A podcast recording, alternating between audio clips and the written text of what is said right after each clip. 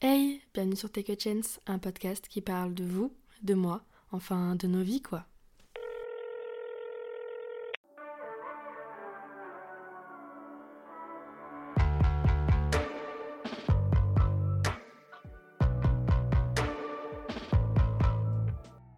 Hello tout le monde, j'espère que vous allez bien. On se retrouve pour un nouvel épisode de podcast. J'espère que vous avez passé un bel été parce qu'on se retrouve pour le podcast de la rentrée. Bon, on va quand même assumer, cet été il a été hard, vraiment au niveau de la chaleur. J'ai fondu chez moi, c'est pour ça qu'il n'y a pas eu de podcast de tout le mois d'août. Pour ceux qui savent et qui me connaissent un petit peu, j'habite à Lyon sous les toits et du coup forcément la chaleur est vraiment invivable en été. Mon meilleur ami, c'est vraiment le ventilateur et du coup forcément avec le ventilateur, je peux pas filmer de podcast parce que du coup ça s'entend au niveau du son et c'est pas du tout ce que j'ai envie de vous, de vous proposer en fait. Donc là ça y est, les chaleurs sont retombées un petit peu, on a atteint on va dire à peu près 25 degrés. Franchement ça fait du bien et là je peux enfin filmer comme j'ai envie et enregistrer comme je veux, même pour faire de la création de contenu etc. C'est tellement plus facile et tellement plus agréable. Bon, vous, vous doutez bien qu'en un mois, il s'est passé pas mal de choses, plein de projets qui mûrissent un petit peu dans ma tête. Je me suis remise un petit peu en question cet été, ou plutôt j'ai remis en question mon entourage, beaucoup. Et ça, c'est un sujet qui, je trouve, est super important et qu'on va aborder dans un podcast. Je pense que ce sera soit celui de la semaine prochaine, soit celui d'après. Mais le fait de mettre des gens dans notre vie à un piédestal ou à une hauteur que eux ne nous mettent absolument pas. C'est-à-dire que moi, il y a des amis que je considère beaucoup, mais je ne me sens absolument pas considérée par eux. Et donc ça, ça pose un problème. À un moment, encore une fois, il faut de la réciprocité, on en a déjà parlé. Et quand on ne sent pas de réciprocité, à un moment, quand j'ai déjà posé plusieurs fois certaines questions, etc., je pense qu'il faut juste partir. Et ça aussi, laisser partir les gens, c'est très compliqué. J'en suis totalement consciente et je le sais encore plus parce que je suis très nostalgique, j'aime beaucoup mes souvenirs, j'y accroche énormément d'intérêt, je donne des souvenirs à absolument tout, des personnes, des vêtements, des pièces, des endroits dans une ville, et c'est quelque chose qui est pour moi dur à gérer parce que par exemple si je me sépare de quelqu'un, tout va me rappeler cette personne, parce que je vais marquer en fait mes souvenirs de partout. Je vais les laisser, ils vont laisser une empreinte de partout et c'est horrible. Et du coup, c'est pareil, laisser des gens proches de moi ou des amis, ça va être très compliqué parce que même si je sais que c'est pour moi, c'est pour mon bien, et bah c'est toujours une étape un petit peu compliquée à faire. Forcément, ce sera pas le moment le plus agréable ou le plus heureux de votre année, mais dites-vous que c'est la rentrée, que c'est le moment de faire une mise à jour et que les amis, c'est comme les mails, il faut faire du tri. Bon, on va parler du sujet principal quand même. Bonne rentrée à tous, j'espère que la reprise se passe bien, que ce soit pour les projets, pour le travail, pour les cours. Là j'ai l'impression que vraiment la rentrée me met dans une énergie énorme, j'ai envie de faire plein de choses, j'ai plein d'idées, j'ai plein de projets. Et après ce mois d'août où j'ai fait pas mal de réflexions, vraiment ça me fait énormément de bien de me dire ok, je redémarre euh, une année, j'ai toute l'année pour travailler et bah, je suis ultra motivée. Donc est-ce que vous êtes motivé ou pas vous aussi? Bon, c'était un peu une répétition, mais est-ce que, en gros, vous êtes motivé pour cette rentrée ou pas du tout? Comme je vous disais, j'ai réalisé pas mal de choses cet été et j'avais envie de faire des projets, des projets qui me tiennent à cœur depuis un moment et je vous en avais parlé dans le tout premier podcast.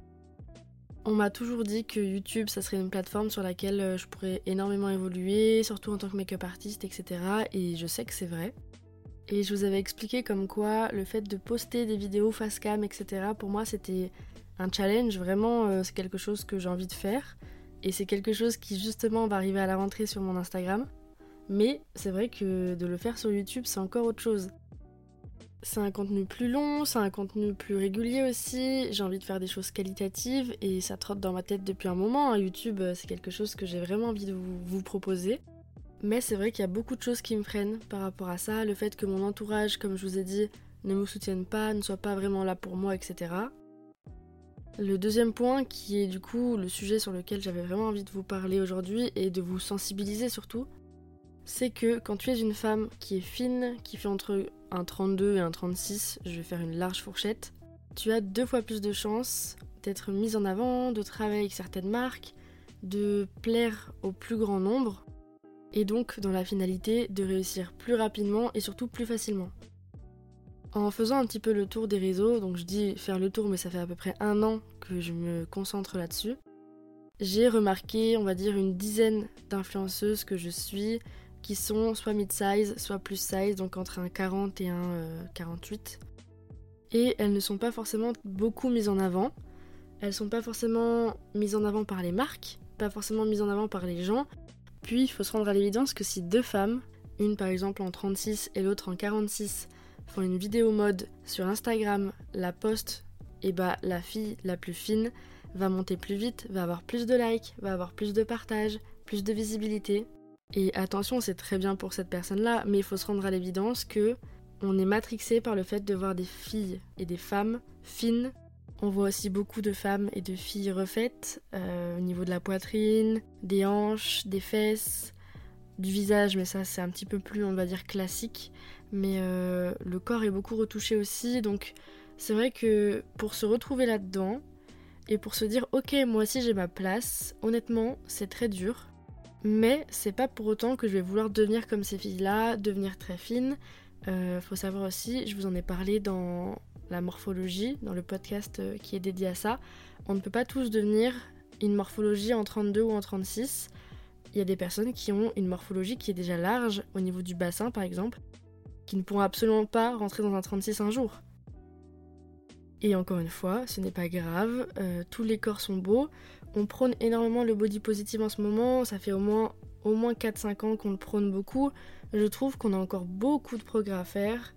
Et c'est vrai que c'est pour ça que j'ai envie de me mettre de plus en plus sur Instagram, sur YouTube, parce que j'ai envie de montrer que voilà, on peut être belle, on peut être euh, sexy, on peut être euh, sensuelle en étant une taille 42, on peut être euh, tout en fait, on peut être comme tout le monde et comme une fille qui fait du 36 et j'aimerais beaucoup que les marques aussi arrêtent de prôner le body positive s'ils ne l'appliquent pas.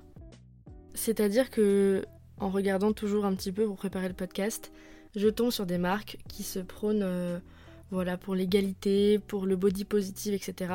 Mais par contre, euh, quand tu regardes les photos des mannequins, ce sont toutes des filles qui font un 36 voire un 38. Euh, alors certes, ils ont des tailles qui vont jusqu'au 48, mais on n'a pas de représentation. Et ça, c'est un problème qu'on rencontre sur Internet, certes, mais c'est un problème qu'on rencontre aussi en magasin.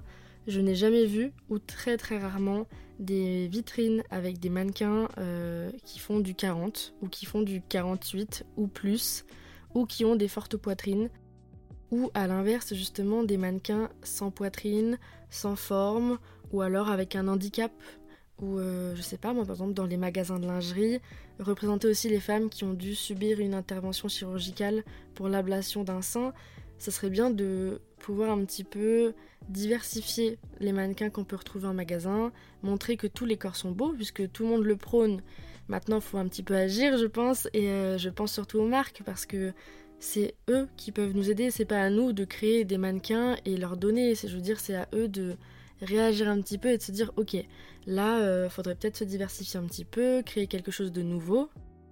Après, voilà, je suis consciente qu'on ne représentera jamais tout le monde dans les magasins et qu'il y aura toujours des problèmes, je pense en tout cas. Mais voilà, pour moi, c'est important de vous expliquer pourquoi j'ai envie d'être sur les réseaux sociaux. J'ai envie de faire un petit peu bouger les choses à mon échelle, bien sûr. Et j'ai toujours aimé faire de la création de contenu, même si voilà, je fais pas des millions de vues, J'aime bien faire ça, ça me procure du plaisir, en plus de mon travail. J'aime bien parler avec des gens que je ne connais pas, essayer d'apprendre des autres, avoir le contact avec des marques, recevoir des produits, parce qu'il faut être sincère. Recevoir des produits, c'est pas donné à tout le monde et c'est vraiment incroyable quand même. C'est fou de se dire que des marques nous font confiance, nous envoient des produits pour qu'on crée du contenu. Et ça, c'est quelque chose que j'adore réfléchir au contenu que je vais faire, la musique, etc. C'est quelque chose que j'aime faire vraiment. Ça me procure énormément de satisfaction et de plaisir.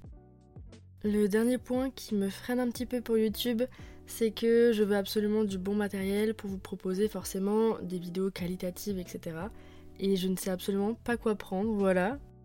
Même au niveau du montage, etc., je m'y connais pas encore assez, donc c'est vrai que j'ai envie de travailler là-dessus.